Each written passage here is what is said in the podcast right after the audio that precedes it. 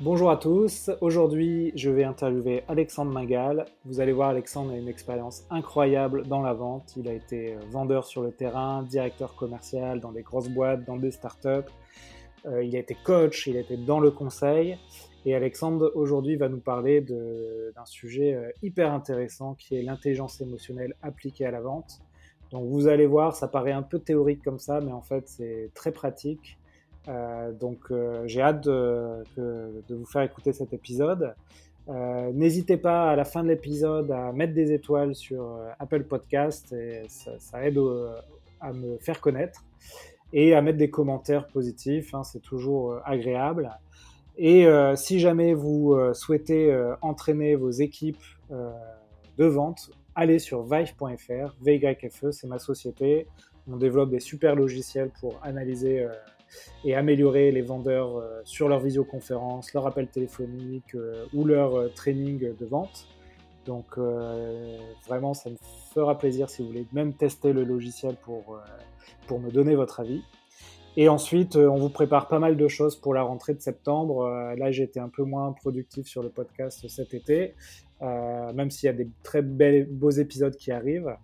Mais vous allez voir, à la rentrée, là, on vous prépare notamment un, playbook que vous allez pouvoir euh, télécharger et qui va vous permettre d'avoir un super guide pour vos vendeurs avec euh, plein de techniques de vente qu'on a vues dans le, les podcasts. Donc voilà, soyez attentifs, je vous partagerai ça. Et du coup, je vous souhaite un excellent épisode avec Alexandre. Vous allez voir, c'est un invité super. Allez, bonne écoute. Bonjour à tous, bienvenue sur un nouvel épisode des Héros de la Vente. Aujourd'hui, j'accueille Alexandre Magal. Alexandre, bonjour. Bonjour, bonjour Alexandre. Donc Alexandre, euh, est-ce, qu'on, est-ce que tu peux te présenter aux auditeurs? Euh, Oui, avec plaisir. Donc je m'appelle Alexandre Magal, j'ai 43 ans. Ben, moi, je suis euh, commercial depuis que je suis petit. J'ai fait une école de commerce. Ensuite, j'ai vendu des fax et des copieurs euh, en porte-à-porte dans la zone industrielle du 93, du 95, euh, au moment de la, de la première crise de la bulle Internet 2000-2001. Ouais, autant dire que tu as été à ben, bonne école. ouais, c'était c'était dur, euh, mais mais le, le, ce qui était intéressant, c'est qu'à l'époque, j'ai gagné beaucoup d'argent en très peu de temps. Donc j'ai pu la, la, la, première année euh, malgré un fixe au SMIC, euh, rembourser mon emprunt étudiant et m'acheter euh, deux voitures et l'année suivante un appartement. Ah ouais, ouais, Donc bon, donc c'était dur, mais à Paris, quand tu es jeune et que tu as un peu d'argent, que tu peux payer toutes tes dettes en moins de 18 mois, c'est quand même pas si mal que ça. Ouais. Après, j'ai basculé dans le monde des SS2I, où je suis resté 15 ans dans ce monde-là, et j'ai fait tous les postes. J'ai commencé dans le Nord, tiens d'ailleurs, à côté de Lille. Et puis après, euh, j'ai été euh, chef des ventes, puis euh, account manager, puis directeur commercial, jusqu'à proche de mes 40 ans, juste avant mes 40 ans, où je pense que j'avais atteint un plafond de verre et j'ai décidé de, de, me remettre en question et de complètement changer de vie. Et j'ai rejoint une start-up, une grosse start-up hein, qui faisait déjà une dizaine de millions d'euros de chiffre d'affaires. J'y suis resté pendant trois ans. J'ai eu plusieurs métiers dans cette start-up. J'ai réappris la vie parce que j'ai, euh, je me suis rendu compte qu'on pouvait euh, faire des choses que euh, dans le monde traditionnel on s'interdisait naturellement de faire. Parler avec des personnes qui avaient du, du, pouvoir ou qu'on trouvait inaccessibles, faire plusieurs métiers, s'autoriser à être créatif, prendre des, des engagements et des responsabilités. Donc je me suis occupé de la gestion de la relation avec la banque publique d'investissement pendant deux ans. j'ai aussi accompagné la société sur une partie de, de la levée de fonds. Et puis, euh, je me suis occupé des ventes complexes du, du logiciel. C'était un, c'était, on vendait du SaaS en big data et euh, ce, sur euh, dans le monde SAP. Et ce logiciel était euh, en partie financé par du consulting, une activité qui a, qui a ramené quelques millions d'euros de chiffre d'affaires et qui nous a permis d'être sur fonds propres pendant cinq ans. Et, et donc, je m'occupais aussi de cette activité de consulting. Donc ça, ça a duré trois ans. C'était euh, un des meilleurs moments de ma vie parce que c'est un moment de bascule, tu sais, où, où, euh, où tu découvres à nouveau quelque chose qui est complètement nouveau, avec des possibilités qui sont incroyables, auxquelles tu n'as jamais imaginé. quand il t'arrive ça à 40 ans, c'est euh, quand même ouf, quoi. Vraiment, ça te remet dans, dans la peau d'un d'un gamin et, euh, et, euh, et tu, tu recommences en fait un peu à zéro et ce plaisir d'apprendre, il est juste exceptionnel. D'accord. Et aujourd'hui, qu'est-ce que tu fais? Et donc, j'ai, euh, quand la levée de fonds a eu lieu, euh, l'activité consulting, l'activité consulting a été vendue à Atos. Atos a demandé que je sois dans euh, dans le rachat pour que j'intègre cette activité. Donc, j'ai fait ça sur le premier semestre 2019 avec succès. Il n'y a pas eu de défection, aucun des consultants n'est parti. Puis j'ai j'ai atteint les, les objectifs qui avaient été demandés par Atos euh, dès, le, dès le premier semestre de le, de, du rachat.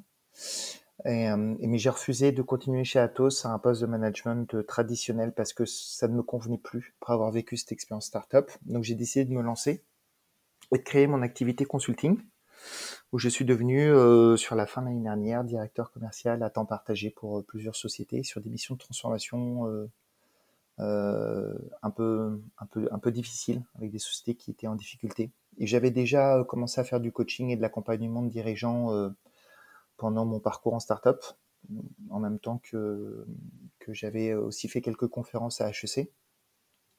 Donc c'était pas forcément complètement nouveau. Ce qui était nouveau, c'était le plein temps et euh, d'accompagner vraiment des clients sur des objectifs et des enjeux sur de la durée. Puis le Covid est arrivé.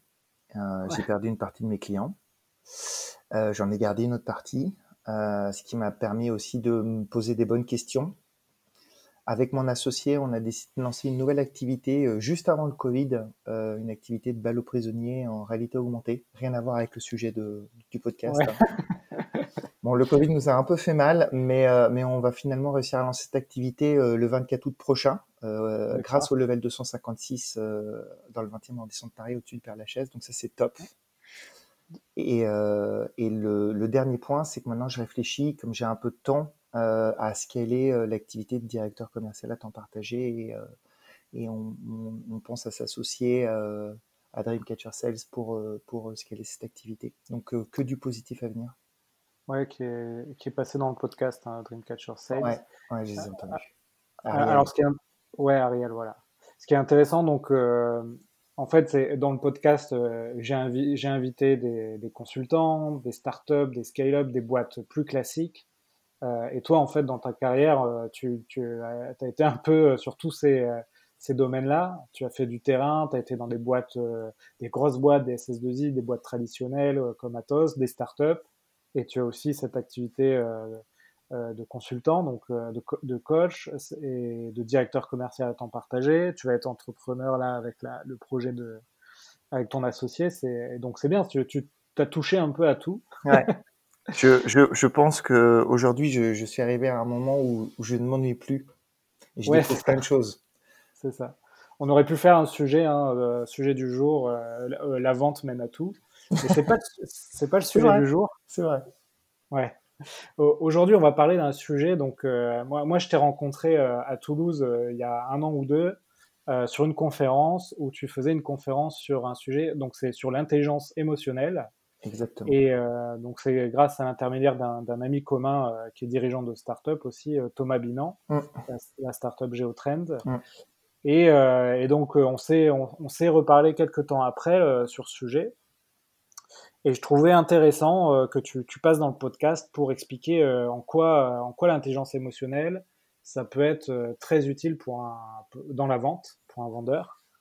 Et, et du coup, voilà, je voulais, je voulais d'abord te, te, poser la question, c'est quoi l'intelligence émotionnelle? Que tu nous donnes la définition, et après on rentrera dans le vif du sujet, et tu nous donneras tes, ta, ta vision, tes, tes, conseils, tes tips mm. pour appliquer l'intelligence émotionnelle dans ces rendez-vous en tant que vendeur. C'est ça. Comment j'utilise dans mon quotidien de manière très opérationnelle. Euh, voilà.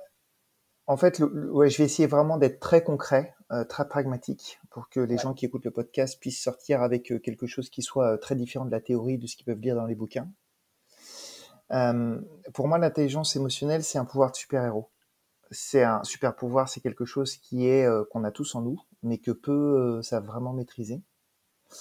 C'est un peu comme euh, le permis de conduire, tu sais. Globalement, on sait tous plus ou moins bien conduire, d'accord? Euh, mais euh, il y a rarement des pilotes parmi nous, et dans les pilotes, il y a rarement des champions. Bah, c'est un peu la même chose avec l'intelligence émotionnelle.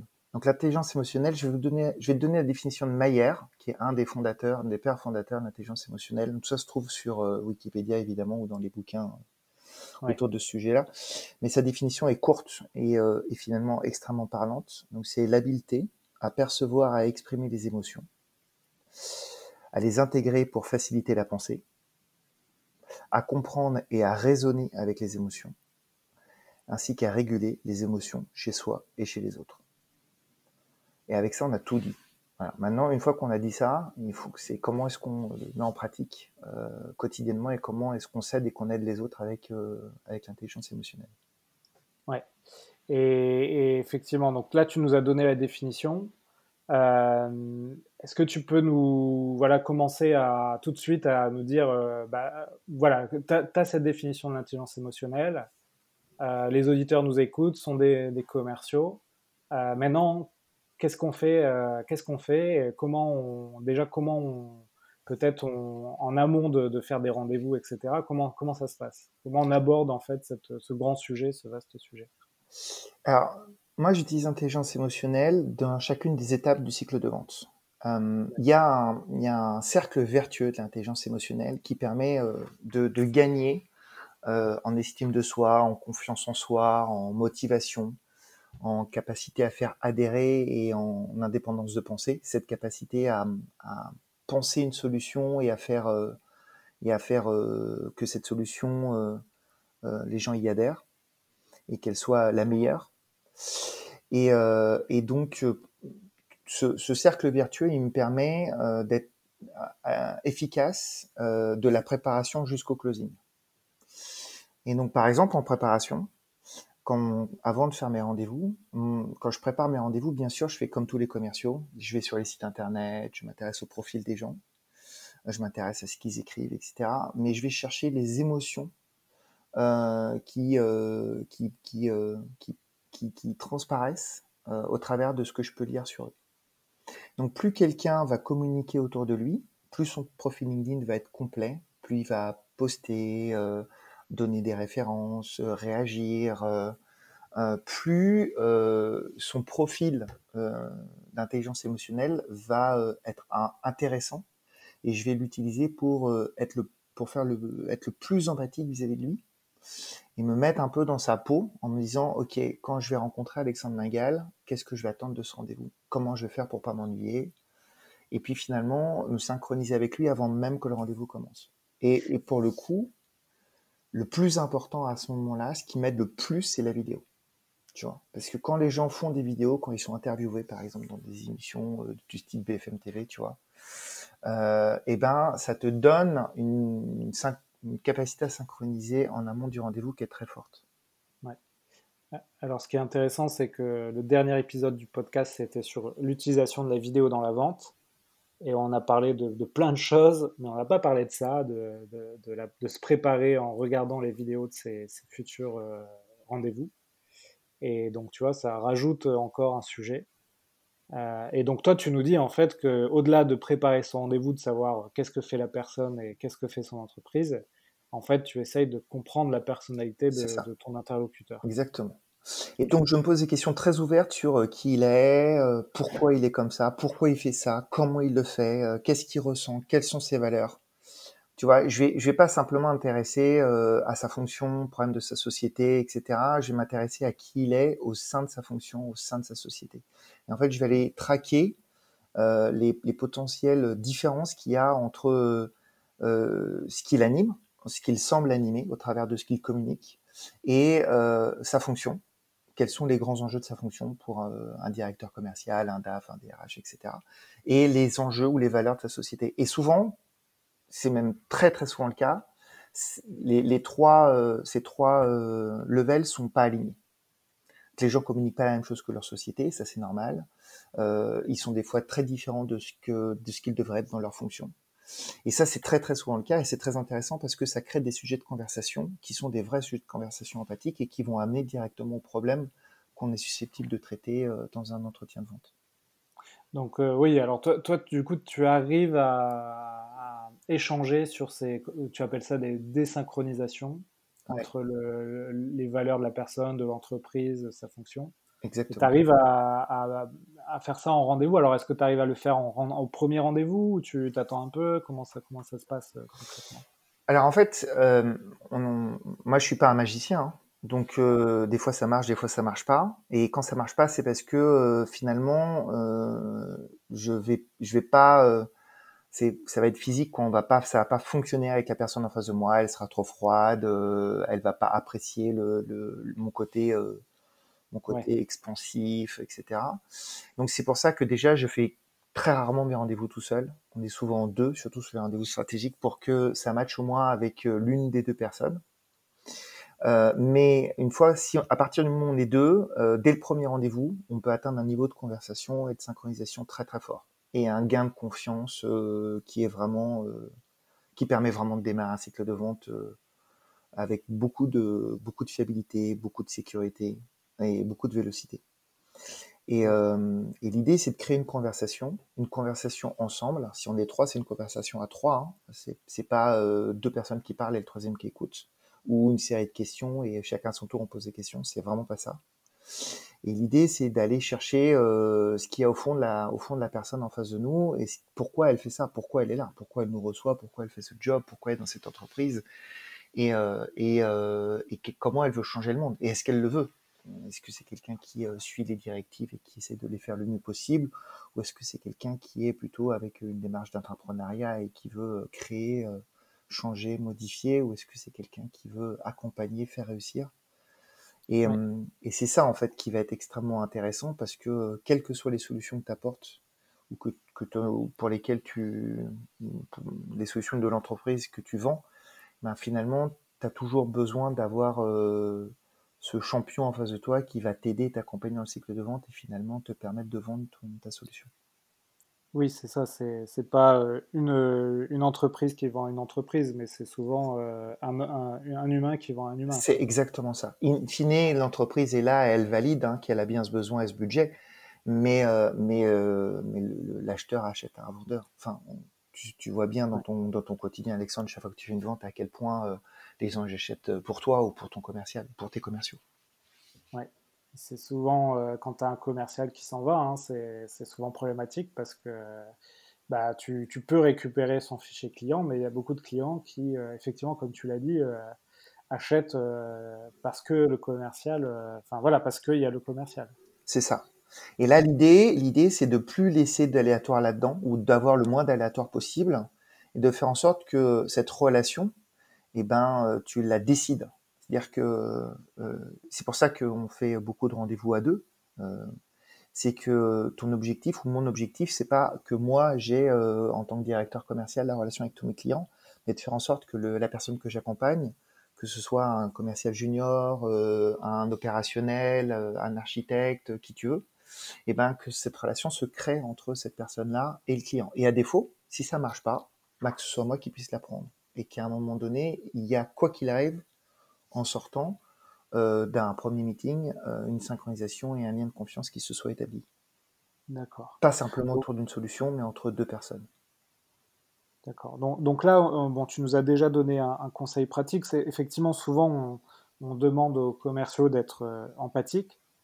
Et, mais ça, c'est un vaste mot. C'est c'est pas évident de- d'appliquer, de se dire bon, ok, comment je, je- je vais être empathique avec mon client. Donc toi, tu, tu dis vraiment euh, préparer son rendez-vous euh, de telle manière, enfin, de, vraiment de passer un cap supérieur dans la préparation du rendez-vous, de, de- pour comprendre finalement que- quelle est la personne qui va être en face de toi, ses émotions, ses, finalement son pourquoi elle fait ça.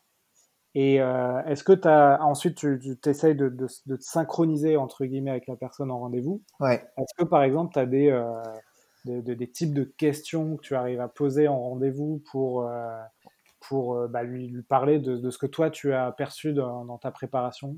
Alors après, j'utilise des techniques euh, très classiques de questions ouvertes euh, que tout le monde connaît, sauf que Ouais, je pose des questions ouvertes sur. euh, alors, je pars toujours. euh, J'utilise les méthodes de vente qu'on connaît tous, hein, donc je pars toujours du général pour aller au particulier, de l'entreprise pour aller vers lui, mais j'essaie ouais, de poser des questions ouvertes sur des sujets qui ont du sens pour mon interlocuteur.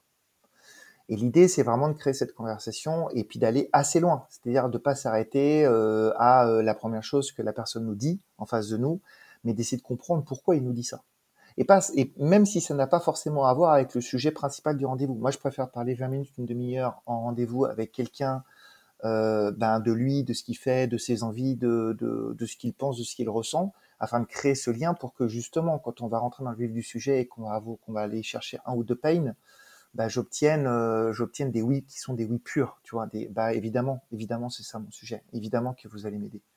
Et qu'il n'y ait pas de ce côté un peu de, tu vois, de, j'ai un doute et votre discours est trop commercial, même si ça m'arrive de temps en temps. Hein. Moi, des fois, j'ai des gens en faisant qui me disent, bah non, là, euh, si vous allez, si vous continuez comme ça, moi, je vais, je vais pas continuer avec vous parce que moi, j'ai besoin de, de quelqu'un qui me comprenne et qui soit de mon, comme moi, hein, de, de, ma fonction. Et c'est pour ça aussi que je suis rarement tout seul.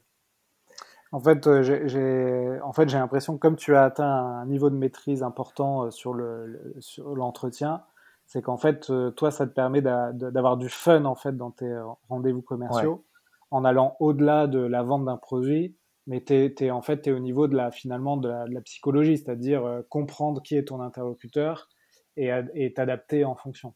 Ouais, alors on peut dire ça, mais c'est vraiment lié sur les émotions. Je m'intéresse peu à la psychologie, mais je m'intéresse beaucoup aux émotions et les émotions sont vraies. C'est très très dur de feindre une émotion. En tout cas, tu vois ce que je veux dire. Les, les, les, les, les six émotions, les huit émotions principales, c'est assez difficile de les feindre. Et donc, quand tu les atteins, bah, tu as quelque chose de vrai qui est en train de se passer. Ouais. Et après, et après, peux... vas-y, vas-y. Ouais, tu peux nous dire euh, rapidement les, les huit émotions, ça, ça, Bien ça sûr. Bah après c'est, euh, bah il y a la, il y a, y a, alors il n'y a pas d'émotions négatives ou positives, il y a des émotions qui ont des effets négatifs ou des effets positifs physiques ouais. qu'on ressent, d'accord. Mais globalement, euh, il y a euh, bien sûr la joie, joie plaisir, il y a euh, l'intérêt, motivation, il y a le dégoût, l'ennui, il y a la tristesse, la peur, la colère, euh, il y a euh, la surprise, euh, l'étonnement et la confiance. D'accord. Voilà. L'admiration. Et en fait, je t'ai donné plusieurs mots pour chacun, chacune des émotions parce qu'il y a des intensités, tu vois. Ouais. Voilà. Et, euh, et l'idée, c'est que quand tu travailles sur ces émotions-là, ces émotions, elles sont toujours liées à quelque chose, à une cause profonde, tu vois et euh, elles ont toujours un effet. C'est-à-dire que l'organisme ne, ne, ne, te donne pas une émotion, ne te fait pas euh, vivre une émotion comme ça pour le fun. C'est qu'il y a quelque chose que, que tu dois faire derrière. Tu dois utiliser l'émotion et toute la chimie qui est liée à cette émotion pour euh, changer quelque chose et pour aller atteindre un objectif qui va transformer cette émotion et qui va te permettre d'avoir la motivation nécessaire pour le faire. Et tout le monde fonctionne comme ça. Tu vois, par exemple, tu as un client qui est pas content, parce que euh, à un moment donné, entre la promesse initiale et le delivery ou les, la mise en œuvre de cette promesse, il y a un décalage. Donc il va t'appeler, il va être pas content, il va te crier dessus, il va être en colère.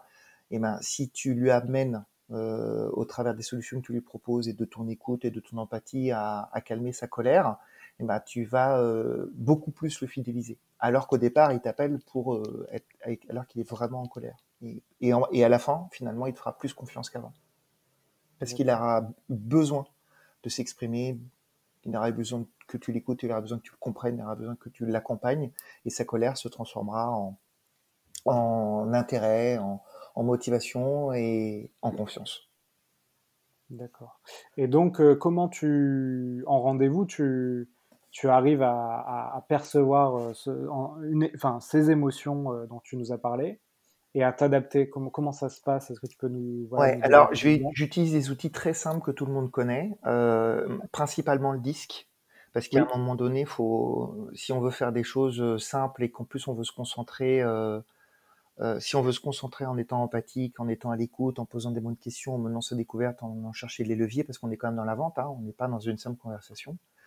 Euh, il, faut, il faut des méthodes et des outils simples. Et je trouve que le disque, c'est très simple parce qu'il y a quatre couleurs. Tout le monde connaît les couleurs aujourd'hui, honnêtement. Tout le monde connaît le disque, ou presque tout le monde. Ouais. ceux qui ne connaissent pas, je crois que tu as fait un podcast en plus là-dessus. Oui, voilà, ceux qui ne connaissent pas, euh, je vous invite à écouter le podcast avec euh, Christopher Nadotti de, de et on parle justement des, des, du disque et de la méthode des quatre couleurs. Euh, donc, si, si, tu veux bien, on va, on va pas revenir sur les, sur qu'est-ce que les couleurs, etc. Mais par contre, on peut donner des exemples de, euh, voilà, quand tu as un interlocuteur euh, d'une certaine couleur, comment tu t'adaptes. Exactement. Ça peut, être, ça peut être, intéressant. Ça, Exactement. De... Donc l'idée, c'est de teinter son interlocuteur, tu vois. Ouais. Euh, tu peux pas faire un disque et tu vas, de toute façon, tu vas te tromper si tu rentres trop dans le détail. Donc l'idée, c'est de teinter, c'est d'avoir la teinte principale du moment de, de ton rendez-vous. Est-ce que ton interlocuteur, il va être rouge, bleu, vert, jaune? Et en fonction de cette teinte, bah, tu vas t'adapter. Donc par exemple avec un rouge qui est dominant, bah, tu vas vite comprendre que tu peux, tu dois être ultra factuel, tu dois parler en ROI, tu peux, il va s'ennuyer très vite, donc il faut pas lui faire perdre du temps. Euh, il, en fait, il faut être très efficace, tu vois. Avec un bleu, tu vas te rendre compte que ben c'est quelqu'un qui va plutôt être résistant, qui va avoir besoin de preuves, euh, si tu es dans la pompe à brouillard ou dans la flûte, c'est mort. Tu n'arriveras jamais à, obtenir la confiance humble. Tu as besoin de quelqu'un qui va faire du conseil, qui va être factuel, qui va lui donner des éléments de comparaison.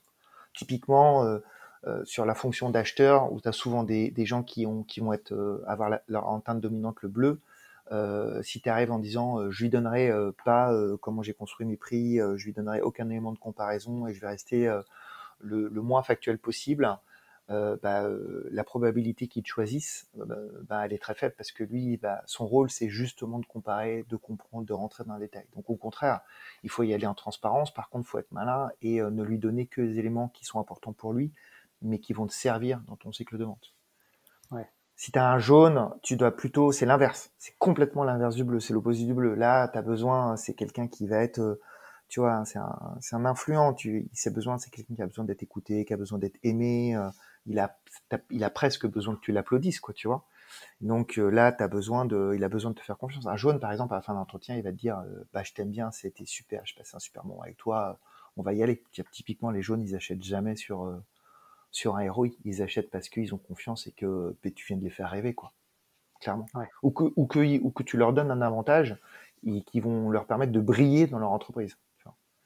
Et le vert, c'est euh, tu vois, c'est le, le, dirigeant, euh, le décideur stable qui va euh, faire en sorte que, au travers de la solution que tu vas lui amener, euh, c'est les, les, gens autour de lui qui brillent et qui s'approprient. Donc c'est quelqu'un qui va travailler, qui va être très dans le collaboratif, très dans l'émotion, qui va faire très attention à, la satisfaction de, de ses collaborateurs ou des managers qui travaillent avec lui. Euh, donc c'est lui ce qui est le plus important, c'est pas le produit, euh, c'est pas de briller, euh, c'est les relations qu'il va entretenir et qu'il va pouvoir améliorer avec les gens autour de lui. Une fois que tu comprends ça, c'est assez facile de te positionner et d'avoir des postures, même physiques. Tu vois, le rouge, il faut avoir une poignée de main ferme. Le vert, il faut se mettre presque à côté de lui. Tu vois, dans une salle de réunion, il faut pas que tu hésites si tu te rends compte qu'à un moment donné, tu es en meeting de vente, tu es en premier rendez-vous, ben, au lieu de projeter sur un écran, ben, tu mets ton ordinateur, tu te mets à côté de lui euh, et, tu lui montres l'écran en étant juste à côté de lui, par exemple. Ça, ça fonctionne bien avec Aver. Alors avec le Covid, c'est un peu moins évident aujourd'hui, mais, euh, mais tu vois, même les postures physiques, elles ont un impact sur euh, ton interlocuteur. Ouais. Je, suis, en train de me dire, pour les auditeurs qui, qui, nous écoutent et qui vont avoir des entretiens de recrutement, intéressant aussi à appliquer ce que tu nous as dit depuis le début. Hein. si tu sais quel sera ton recruteur, euh, analyser un peu euh, quel, quel, type de personne, euh, de personnalité c'est, et puis et adopter ces postures-là, s'adapter pour ces rendez-vous, c'est très intéressant. Ouais. Et, et, en plus, là, on, survole, hein, évidemment, mais il y a plein de techniques de reformulation qui te permettent de rentrer en synchronisation ultra facilement. Réutiliser ses mots, réutiliser ses expressions, se mettre en mimétisme inversé, Enfin, tu vois, euh, se pencher, regarder. Enfin, il y a, le, on est, euh, on envoie tellement de signaux faibles qu'on décode de manière quasi euh, sans, même s'en rendre compte que la, synchronisation entre deux personnes, quand, elle est basée sur les émotions, elle est chimique. Tu vois, il y a, y a rien de raisonné. Et c'est pour ça que c'est comme un, c'est ce que je te dis, je le comparais, je faisais la comparaison avec le permis de conduire. Aujourd'hui, quand tu conduis ta voiture, tu, fais absolument attention, tu fais pas du tout attention à ce que tu fais. Tu es capable de parler avec quelqu'un, même d'être au téléphone, etc. Enfin, en kit main libre, évidemment. Euh, mais tu vois bien que ça devient un automatisme, mais que cet automatisme-là ne te permet pas de faire des temps de circuit.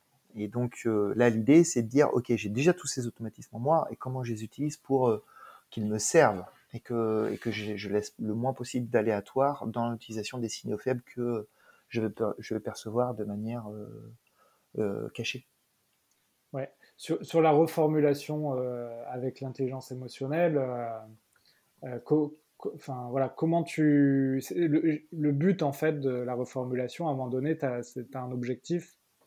Est-ce que tu, tu, tu, vois, tu vois où je veux en venir? Ouais, je, vois, je, vois, où tu veux en venir.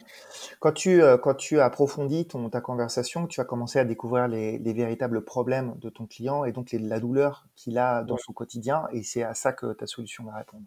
Mais tu as besoin d'être sûr et certain de ne pas te tromper, donc tu vas faire des reformulations. Donc tout le monde, tous les commerciaux font ça, évidemment. Et, euh, et l'objectif, c'est euh, d'abord de s'assurer qu'on se trompe pas, que euh, ce qu'on est en train de, discuter, c'est le vrai problème, donc d'aller au, bout des choses et donc d'obtenir un oui.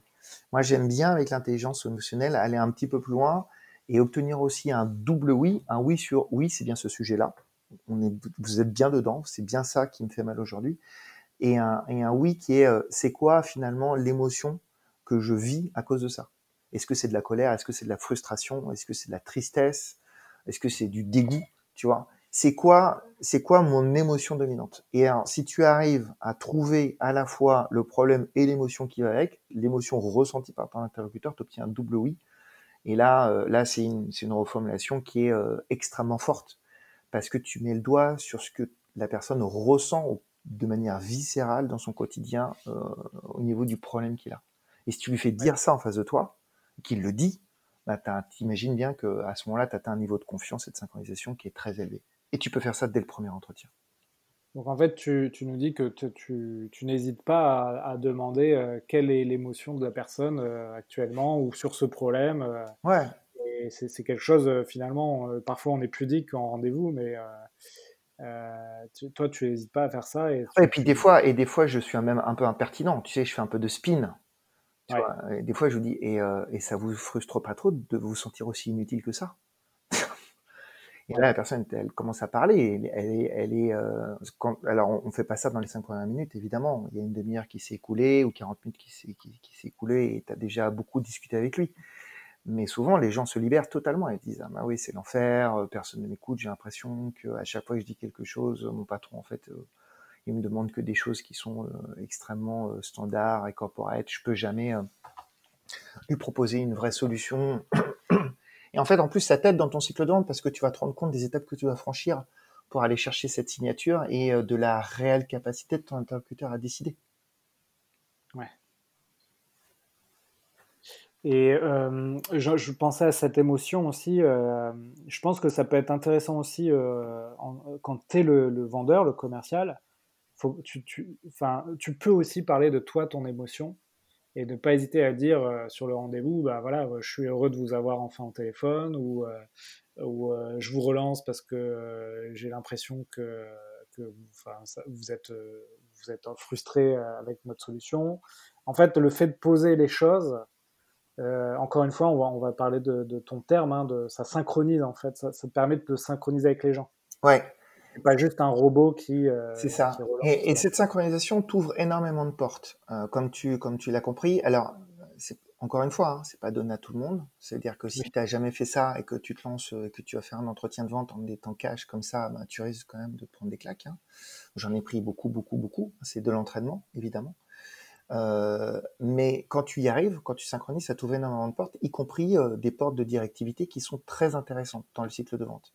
Parce que tu vas pouvoir obtenir des accords de ton interlocuteur sur, euh, sur presque, tu vois, les, next steps et des next steps forts. Genre, donc on va bien, on est bien d'accord que la prochaine fois, on va prendre ce rendez-vous à 7 heures, que l'heure du jour, ce sera ça, que pour y arriver, vous aurez fait tout ça parce que on a, on a mis le doigt sur les vrais, les vrais problèmes et qu'on veut céder et qu'on a confiance l'un dans l'autre. Et tu peux aller encore un peu plus loin, c'est-à-dire que s'il le fait pas, tu peux même en entretien lui dire et si ça se passe pas, si vous ne faites, si vous travaillez pas, si vous ne revenez pas vers moi ou si vous ne faites pas l'entretien qui est prévu, qu'est-ce qui se passe? Est-ce que je peux vous appeler tous les jours euh, jusqu'à que vous me donniez un retour? Euh, ou, je vais vous appeler même tous les jours, je vous appeler tous les matins, ou faut que je vous appelle le matin à 8h ou le soir à 20h pour que euh, pour, pour, obtenir ce retour. Parce que moi, euh, comprenez-moi bien, ça fonctionne. Moi, je suis commercial, moi je vais m'engager vis-à-vis de ma société, vis-à-vis de mon boss. donc si vous me laissez dans dans le noir alors que vous deviez me donner des infos, bah, je vais très mal le vivre. Et c'est là où, ce que tu viens de dire, ça a énormément de sens, Alexandre, c'est-à-dire qu'effectivement, le commercial, il doit aussi être capable de transmettre ses émotions et potentiellement euh, les conséquences de ce qu'il va vivre au travers de son cycle de vente et, euh, le pire du pire, hein, tu le sais bien. Hein. c'est quand ça se passe bien et que la personne, elle fait le mort, elle te répond pas, euh, et que ton cycle de vente est euh, stoppé parce que tu n'as plus aucun feedback de ton client. Ça, c'est l'enfer. Ouais, ça arrive euh, assez souvent d'ailleurs. Hein. Et, et, ça, il faut, il faut l'expliquer. Il faut, il faut refuser ça. Et quand ton client, tu l'appelles enfin après 18 relances et qu'il te dit mais vous m'appelez tous les jours et non, j'ai pas travaillé sur votre sujet, c'est encore plus dur. Alors, c'est lié à plein de petites erreurs qu'on a faites en amont mais c'est encore plus dur. Et si tu n'as pas synchronisé ou que tu n'es pas en capacité d'expliquer à quel point ça te touche, bah finalement ta vente, ça reste une vente de solution et, ce côté humain disparaît et euh, c'est triste. Ouais. Donc euh, voilà, intelligence émotionnelle à la fois pour euh, analyser ton, ton, interlocuteur, enfin, mais aussi pour transmettre toi ce que les émotions que tu, tu ressens. Ouais. donner du rythme en fait lors de ton cycle client. Exactement. Et, et aussi euh, permettre d'utiliser l'intelligence émotionnelle pour, euh, pour formuler ou faire dire à ton client la, le, besoin, la difficulté qu'il a. Et, euh, et ça, c'est intéressant parce que j'ai fait plusieurs podcasts où on a parlé, par exemple, du, du biais cognitif à la, à la perte, c'est-à-dire essayer de, de, de, faire comprendre à, à, la personne quelle va être la, la perte ou la douleur qu'il va avoir euh, s'il ne travaille pas avec toi. Mm. Euh, ça rejoint un peu, ça recoupe un peu ce que, ce que tu nous dis. C'est exactement ça. En plus, quand tu travailles sur les biais cognitifs, tu peux vraiment faire prendre conscience à la personne de ce qu'il est en train de vivre. Parce qu'on a tous des biais cognitifs et euh, ils nous impactent tous, sauf qu'on n'en a pas forcément conscience. Hein. D'ailleurs, on n'en a souvent pas conscience. Et quand tu, quand tu utilises les émotions, tu peux faire prendre conscience des biais cognitifs que tu es en train de subir au travers des émotions qui sont générées. Et, et d'un coup, tu éclaires finalement l'autre sur ce qu'il est en train de vivre. Et cette prise de conscience, elle est euh, extrêmement intéressante en entretien de vente. Parce que, parce que, encore une fois, elle permet une synchronisation, une compréhension de l'autre. L'autre va, va tout de suite se dire, ah, ça y est, en fait, j'ai enfin quelqu'un qui me comprend et quelqu'un qui va m'aider. Et ça, ça fait de tes interlocuteurs potentiellement des super champions. Des gens qui vont, au sens euh, propre du terme, devenir euh, ton plus grand défenseur, ton meilleur commercial à l'intérieur de l'entreprise. Est-ce que cette méthode-là, euh, bon, j'imagine que dans la vente complexe, euh, c'est vraiment c'est très adapté. Euh, des ventes plus, plus courtes, plus rapides, j'imagine c'est peut-être un peu plus compliqué à mettre en place. Bah, c'est comme, comme tout, oui et non. C'est-à-dire que si tu veux, si tu débutes, il va, il faut plutôt des ventes longues, le temps euh, avec des interlocuteurs multiples parce que bah, ça te permet aussi de tester. Si ça marche pas sur une personne, tu peux avoir une autre personne, etc. Mais quand tu commences à, euh, à bien ressentir les choses et, euh, et, à bien comprendre le sens des émotions, hein, ce que disait Mayer hein, au, tout, au tout début hein, dans le dans la dans la hein, le côté de réguler, de réguler les émotions chez soi et chez les autres c'est-à-dire être actif sur les émotions des autres. Hein. C'est vraiment ça, le, le, in fine, le, l'objectif de l'intelligence émotionnelle, mais tu peux le faire avec n'importe qui, n'importe quand, euh, y compris sur des cycles de vente très, très courts, même avec des patrons.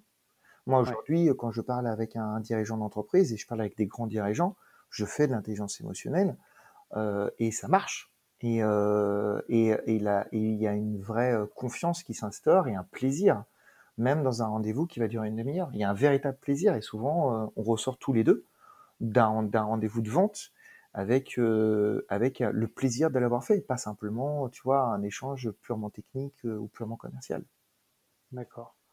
Très bien, Alexandre. Bah écoute, bon, il, nous reste 15 minutes parce que tu as un autre rendez-vous derrière. bon, tu nous as introduit le sujet de l'intelligence émotionnelle. J'imagine c'est comme la méthode DISC, hein, c'est c'est facile à comprendre, mais c'est très long à appréhender et à appliquer. Euh, est-ce que tu as d'autres choses à ajouter avant qu'on passe aux, questions de la, fin que je pose à tous les invités? Euh, pour peut-être donner des pistes pour les, auditeurs, pour s'ils qui veulent creuser le sujet. Je pense qu'il faut, il faut euh, voir l'intelligence émotionnelle comme, comme une, un outil bienveillant. On ne peut pas manipuler les émotions, on peut pas, euh, en tout cas pas simplement dans un entretien de vente. Euh. donc euh, c'est ce qu'on fait, c'est une approche extrêmement bienveillante parce que l'idée c'est de faire prendre conscience au travers de ce que tu ressens, de faire prendre conscience à l'autre ce qu'il est en train de ressentir aussi. et, de lui dire qu'il y a des solutions aux émotions qu'il est en est en train de percevoir, que ce soit la colère ou de ressentir la colère, la tristesse, la frustration, en fait, l'angoisse, le stress. Tout ça, c'est des sujets euh, qui sont temporaires et, euh, et, sur lesquels tu peux agir et donc tu peux aider ton interlocuteur. L'intelligence émotionnelle, c'est un moyen de synchroniser, c'est un moyen d'augmenter la confiance, euh, mais il faut le faire avec beaucoup d'empathie et beaucoup de bienveillance. Si t'es pas bienveillant, ça sert à rien d'utiliser l'intelligence émotionnelle. Ouais. Si, on veut aller plus loin, tu as des ressources à partager, des bouquins, des, audios. Alors, sur l'intelligence émotionnelle pure, euh, pour ceux qui sont vraiment intéressés, il faut aller lire Goldman, euh, G-O-L-E-M-A-N, euh, qui, a, qui, a, qui est euh, le pape de l'intelligence émotionnelle. Hein. Et puis autour de lui, il y a Mayer et Ruven Barwan. Bon, tout ça c'est facile, c'est trouvable sur Internet. Mais moi, c'est pas ces bouquins-là qui qui m'ont qui m'ont vraiment changé. Le, je pense que le premier bouquin qui m'a changé, c'est un bouquin de science-fiction qui s'appelle Dune de Frank Herbert. De Frank Herbert. Ouais, je connais bien. Ouais. Voilà. Et, euh, et dans le dans les premiers livres, euh, il y a beaucoup beaucoup de psychologie et beaucoup d'émotions. Et notamment ouais. cette capacité euh, à comprendre ce qu'est la peur et, et les effets qu'elle a sur nous, et finalement que c'est que c'est pas du tout ce qu'on imagine. Et ça, quand j'étais beaucoup plus jeune, ça m'a ouvert les yeux, je pense. Ensuite, j'ai euh, j'ai lu L'art de la guerre. Je te donne les, j'ai lu plein plein de livres, mais euh, c'est des livres qui vont le plus marquer, qui sont très accessibles, en plus faciles à lire. L'art de la guerre de Sun Tzu parce que c'est un, un, super visionnaire. Il a il a tout compris. Il a tout compris 4000 ans avant avant nous. Et, euh, et aujourd'hui, quand tu lis L'art de la guerre, c'est limpide à quel point ses conseils sont pertinents, y compris dans notre monde pour faire des ventes ou pour manager. C'est incroyable. Et c'est des conseils tellement simples, tellement plein de sens, tellement faciles à appliquer. Euh, et, et c'est des conseils très humains. Euh, on croit que c'est purement de la stratégie militaire, absolument pas. Il y a tout un chapitre sur le management et sur la, la, les interactions entre euh, entre les hommes dans une armée et entre ou avec son avec un avec son chef entre guillemets, avec le dirigeant ou avec le le, le, le boss du pays quelque part, qui est vraiment intéressant.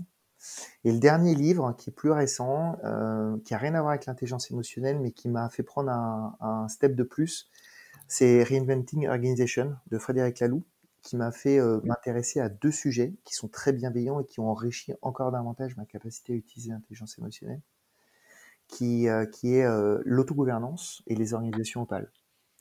Donc ouais, c'est. Je suis en train de lire celui-là. Ouais. Et il est, il est exceptionnel euh, au travers des exemples qu'il donne en plus. Et, ouais. ça, et ça te permet de comprendre à quel point, quand tu travailles euh, avec les gens euh, en confiance, en synchronisation et en bienveillance, et que tu te mets à leur place, que tu n'es plus, tu n'es plus juste à la recherche d'une compréhension, mais que tu es à la recherche de comprendre comment ils perçoivent ce que tu es en train de leur dire, ou comment tu vas les aider à prendre des décisions euh, et pas de manière euh, autoritaire ou démocratique, mais des vraies décisions collaboratives où la personne, après avoir euh, entendu, écouté, pris l'avis de tout le monde, va prendre par elle-même cette décision. Et c'est très intéressant parce que les champions le font rarement. Les champions aident à la prise de décision, mais ils prennent rarement une décision. Ils s'engagent rarement eux, sauf quand c'est un patron évidemment. Et ben ça, ça m'a beaucoup, beaucoup, beaucoup aidé aussi, tu vois. Bon, ça m'aide aussi en tant que manager et patron aujourd'hui, hein, euh, mais, euh, mais ça m'aide aussi dans ma vente. Donc ça, c'est vraiment les, les, trois bouquins euh, que, qui m'ont beaucoup marqué sur ces sujets-là. Ok, très bien. Bon, on enregistre cet épisode euh, au mois de juillet, donc on va le publier sans doute à la fin du mois. Donc ça vous donne quelques idées pour les lectures au bord de la page. C'est ça. voilà. Et du, du coup, Alexandre, est-ce que toi, tu as des, des, outils ou des routines qui t'aident à être efficient au quotidien? Qu'est-ce que tu fais pour, euh, pour, quotidiennement pour euh, progresser pour, euh? Alors, je, fais beaucoup de choses, mais il y a deux choses qui changent ma vie, ou qui sont en train de changer ma vie. La première, c'est ce que je fais actuellement, le fait d'être très libre, d'être à la fois, comme tu l'as dit, un entrepreneur, un commercial, un directeur commercial, m'a mis dans une posture d'écoute des gens que je rencontre. Et, et et je veux que chacune de mes rencontres, quelle qu'elle soit, euh, ce soit une rencontre qui m'enrichit, qui m'enrichit, qui me fait progresser, qui m'apprend quelque chose. Et donc, par exemple, je fais une synthèse écrite de toutes mes rencontres. Je prends 20 minutes et je fais une synthèse pour moi et je note les points importants de cette rencontre. Ça, c'est, ça, c'est, ça, me construit énormément aujourd'hui. Ça me donne énormément de sens. Ça t'aide, euh, effectivement. Ouais. Ça, ça, ça, me rend un peu plus humble, ce qui est toujours euh, important quand tu es commercial. Euh, mais ça me donne aussi beaucoup de confiance parce que euh, ce qui est bon pour les autres, c'est bon pour moi. Et, et, et, ce partage, je pense que quand, tu, quand tu commences à utiliser ton réseau pour partager, comprendre, écouter, ben, je pense que c'est une des meilleures façons d'utiliser ton réseau, d'enrichir de, des expériences de ton réseau. Comme si chacune des personnes que tu rencontrais t'amenait un Rex, tu vois, un retour d'expérience. Ouais. ça, c'est ouais, comme, euh, comme, pratique. Ouais. ouais ça c'est la première chose. Ça demande un peu de temps, donc faut, faut, faut pas trop en faire. Mais quand tu fais des entretiens, euh, et c'est des entretiens sans but. Hein. Moi, je, j'ai plein d'échanges avec avec des gens de mon réseau que j'ai que je trouve sur LinkedIn ou, ailleurs, hein, ou qui me sont conseillés, où j'y vais euh, avec absolument aucun objectif autre que celui de découvrir une nouvelle personne. Et le deuxième point, c'est que j'arrive aussi à, à m'endormir sur demande euh, en, en, interrompant mon flux de pensée. Donc ça, c'est une des techniques qui te permettent d'aller chercher les émotions. Et je me suis rendu compte que, euh, que cette technique qui me permettait de comprendre mes émotions me permettait aussi de d'arrêter de penser et donc de libérer mon cerveau de tout un tas de, de choses qui me tracassent. Et, euh, et euh, quand ton cerveau est libre, euh, bah, tu t'endors très facilement. Et donc je peux m'endormir à peu près n'importe où, n'importe quand, euh, sur la durée qui me convient. Et ça, c'est ça c'est un, un, super, c'est un super pouvoir. Tu pourrais créer un business de, de conseils en endormissement à volonté euh, pour les militaires, les navigateurs. Euh. Je, je suis pas sûr parce que je pense que je suis dans l'artisanat pur. Ce qui marche pour moi ne marchera peut-être pas pour les autres. Mais par contre, euh, interrompre son flux de pensée, c'est pas forcément si compliqué que ça. Ça demande, encore une fois, ça demande de l'entraînement. Euh, mais une fois que tu as compris le truc et que, et que tu peux le déclencher quasiment sur demande, ça te permet vraiment d'atteindre un niveau de, bah, tu te rassérénes facilement, tu te reposes et tu peux aller faire de, des, des, des micro-siestes de 5, de 2, 5, 10, voire même des fois 20 minutes euh, qui te redonnent euh, de l'énergie jusque pour, pour, les moments euh, importants de ta journée. Donc moi, je fais ah. beaucoup ça. Du coup, ça se rapproche de la méditation quand tu, quand tu fais ça, quand tu interromps ton flux de pensée? Ouais, mais c'est de la méditation très rapide. Hein. C'est vraiment pour aller rechercher. Euh, j'essaie de comprendre pourquoi je suis en colère, ou pourquoi je suis triste, ou pourquoi je suis joyeux. Et, euh, donc, je vais aller euh, interroger cette émotion plus profond de moi-même. Et en fait, en faisant ça, je dois me concentrer sur cette émotion. Pour me concentrer sur cette émotion, effectivement, je pratique euh, des techniques euh, qui me permettent de, de, de sophrologie, hein, de respiration, de méditation, qui me permettent en une, deux minutes de, euh, voilà, de, de, me calmer et, et d'interrompre mon flux de pensée. Et, mais maintenant, je le fais. au départ, je le faisais en, en, me forçant à le faire, mais maintenant, c'est devenu un automatique, un automatisme. Super. Bah écoute, merci pour ces retours d'expérience. Hein. Je vais essayer de tester là cette semaine. Euh, du, coup, il nous reste 5 minutes avant que tu, partes, Alexandre. Est-ce que tu peux nous raconter une vente qui t'a marqué dans ta carrière? Ouais, la vente qui m'a le plus marqué, euh, c'est une vente que j'ai fait il y a longtemps maintenant, quand j'étais encore juste compte manager euh, en SS2I, je dois avoir une trentaine d'années. Et c'est avec, c'est le premier grand compte, c'est le plus gros contrat que j'ai signé à l'époque. C'était avec le groupe Safran.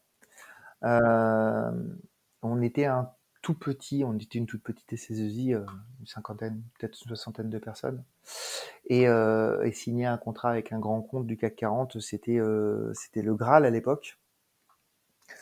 Et, et, donc je me suis beaucoup battu, et comme tous les commerciaux, j'ai commencé par des petites prestations, hein, jusqu'à un moment donné qu'un jour, une acheteuse m'appelle pour me dire qui vous êtes, et qu'est-ce que vous faites chez moi, et pourquoi je vous connais pas. Et à l'époque, j'avais pas tous ces tips.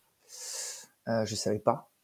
Et, euh, et ça a été une vente exceptionnelle parce que euh, cette acheteuse, au fur et à mesure des échanges qu'on a eus, euh, est devenue ma championne. Et c'est la première fois euh, que une acheteuse devenait une championne de mon cycle de vente. Et elle a, elle a tellement, elle s'est tellement impliquée que grâce à elle, j'ai signé un contrat de 5 ans et de plusieurs millions d'euros à l'époque qui représentait une part importante du chiffre d'affaires de la société sur plusieurs années. Et, et, euh, et j'ai pas signé techniquement, enfin, même s'il y a bien sûr eu euh, une implication forte des opérations de, de, ma boîte et des interlocuteurs techniques de, de Safran à l'époque. Hein. C'est grâce à cette acheteuse qu'on a pu aller au bout de la démarche et qu'un groupe comme Safran a accepté de signer un contrat pluriannuel avec une toute petite boîte pas référencée. Et, et donc c'est la synchronisation et le fait que je me souviens encore de soirées, euh, de, enfin de soirées, comprenons-nous bien, hein, autour de contrats qui faisaient 200-300 pages euh, pour, euh, pour que tout soit nickel et pour pouvoir poser le lendemain le contrat sur le boss du patron des achats de Safran, sur le bureau du patron des achats de Safran, puis derrière sur le DSI, sur le bureau du DSI. Et euh, on a travaillé vraiment l'un à côté de l'autre, main dans la main, pour, pour arriver au bout. Et ça, c'était une vente qui m'a ouvert les yeux sur qui étaient vraiment les acheteurs et qui pouvaient être finalement des gens qui t'aident et pas simplement des gens qui négocient des prix avec toi. Ouais. Ok, donc tu as eu un, apprentissage euh, effectivement à la fois sur euh, l'acheteur peut être de ton côté et euh, l'intérêt d'avoir un champion ou une championne en interne. Exactement. Ça c'est ça c'est une des plus belles ventes tant en termes de taille qu'en termes de d'humain de, que j'ai que j'ai connu et qui m'a qui m'a encore mis un pied de plus à l'époque dans dans, dans le, les, immenses possibilités d'intelligence émotionnelle où je, démarrais. Hein. Je n'avais pas complètement conscience de tout ça encore c'était vraiment très très intéressant. Après, j'ai plein d'autres ventes, mais comme il ne nous reste pas, pas suffisamment de temps, je le raconterai euh, aux gens que je rencontrerai euh, plus tard. D'accord. Bah, écoute, euh, c'est ma dernière question. Hein. c'est avant de conclure, est-ce que tu aurais quelqu'un à me proposer pour interviewer sur ce podcast? La personne qui m'a le plus marqué, sur ces dernières années, c'est le, boss de, de la startup dans laquelle j'ai travaillé qui s'appelle euh, Inventi. Euh, c'est David Doucement. C'est euh, d'abord il m'a fait confiance. Il a il a embauché un mec de 40 ans euh, alors qu'il en a 35, alors qu'il en avait 35. Et euh, donc c'était un gros pari hein, euh, pour une startup. Euh, surtout qu'il m'a signé mon contrat en mode quasi one shot avec énormément de confiance. Euh, et euh, c'est quelqu'un qui m'a beaucoup marqué parce qu'au-delà d'être le patron de la boîte et d'une boîte qui, euh, qui était une, une vraie scale-up, c'est il est resté le premier commercial de sa boîte. Euh, et il a euh, lui-même, au-delà du pilotage des, des équipes commerciales et des ventes complexes, on a fait quand même pas mal de ventes ensemble. Il a fait les plus grosses ventes de la boîte. Il a notamment l'idée un cycle de vente extrêmement complexe avec Atos, qui a amené justement le rachat d'une partie de l'activité par Atos. Mais il a aussi, euh, je l'ai vu aussi faire des ventes complexes euh, au niveau du top management de la BPI, puisqu'on a été rencontrer euh, le directeur général de la BPI quand même, ou avec des investisseurs. Et je trouve que ces ventes que moi j'ai jamais faites, elles sont exceptionnelles par leur complexité, par l'habilité qu'il faut, par les gens que tu rencontres. Et, euh, j'étais admiratif de, sa capacité à, piloter euh, des ventes de ce niveau-là avec des gens bien, avec bien plus de pouvoir et bien plus intelligent que nous. Enfin, bien plus d'expérience que nous, en tout cas.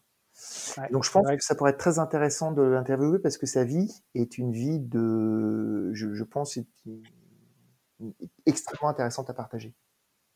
Écoute, David, si, si, si, tu nous écoutes, tu es le bienvenu sur le podcast. Et, euh, mais c'est vrai que j'avais eu un fonds d'investissement qui m'avait dit une fois que, enfin, ils avaient remarqué que leurs meilleurs entrepreneurs de leur portefeuille, c'était souvent les, des gens qui étaient euh, obsédés par la vente. Et c'est car c'est souvent le, fondateur, c'est le premier, comme tu l'as dit, hein, c'est le premier commercial de sa boîte. Et tu as beau avoir un super produit, euh, si tu n'arrives pas à le vendre, euh, bah, ça, ta, ta, boîte va avoir du mal à décoller. On est d'accord, on est d'accord, Alexandre et donc, si tu es un entrepreneur qui a un peu du mal avec la vente, bah, tu, peux écouter tous les épisodes euh, du podcast. Ça. Ce sera un bon début. Beaucoup, hein. Je les ai pas encore tous écoutés, mais, euh, mais j'en écoute régulièrement et à chaque fois, je découvre des choses. C'est excellent. Ouais, ouais bah, c'est vrai qu'il y en a beaucoup. Je me suis un peu euh, lâché là sur la productivité. J'en ai fait plein, mais bon, c'est. Mais c'est bien. C'est pareil, c'est ce, partage que, que tu, que tu, c'est cette cette envie que tu donnes aux gens qui, euh, que tu interviews de partager leur savoir, leurs tips, leurs connaissances, c'est exceptionnel. Enfin, pour en avoir à écouter plusieurs dizaines déjà, euh, moi, je, mais il y, a, il y a quelques mois, je connaissais pas ça. Et euh, c'est une source d'inspiration inépuisable. Bah, écoute, merci Alexandre. Si, si, on veut te joindre, on te, sur LinkedIn, ça, ou as, tu peux donner d'autres. Alors, moi j'ai un site internet qui s'appelle alexandremingal.com ou .fr en anglais ou en français, mais sinon LinkedIn évidemment. Sur le site, sur mon site, je mets plein de trucs astuces aussi. Et il y a, y a, c'est juste complètement ouvert. Hein. Il n'y a pas de pub, pas de blog, pas de, il y a aucune, aucun objectif commercial. C'est juste que moi j'aime partager. Euh, parce que je vois tout ce que ça m'apporte quand les autres partagent avec moi. Donc euh, j'essaie de partager aussi le plus possible. Voilà. Donc pas, de souci pour euh, répondre et pour, s'il y a besoin, aider. Bon, ben, merci Alexandre du coup pour tous tes, conseils et tes tips. On a tenu le timing, tu vois, hein, il est 11h30. Donc, Merci d'avoir tenu le timing Alexandre. Et puis merci de m'avoir donné la possibilité de participer à ce super podcast qui, qui est les héros de la vente. Ouais, bah, avec plaisir. Et puis, euh, bah, on te souhaite de bonnes euh, aventures là. Euh, notamment, tu nous donneras des nouvelles sur, sur ton, ton projet de, de balle aux prisonniers en réalité augmentée. ouais. Et eh ben, si le Covid nous permet, ne nous reconfine pas, vous êtes les bienvenus au level 256 à, au Père Lachaise. On, je mettrai un lien vers le site internet pour, pour donner des infos sur mon profil LinkedIn si ça vous intéresse. Super. Bah, écoute, à bientôt Alexandre.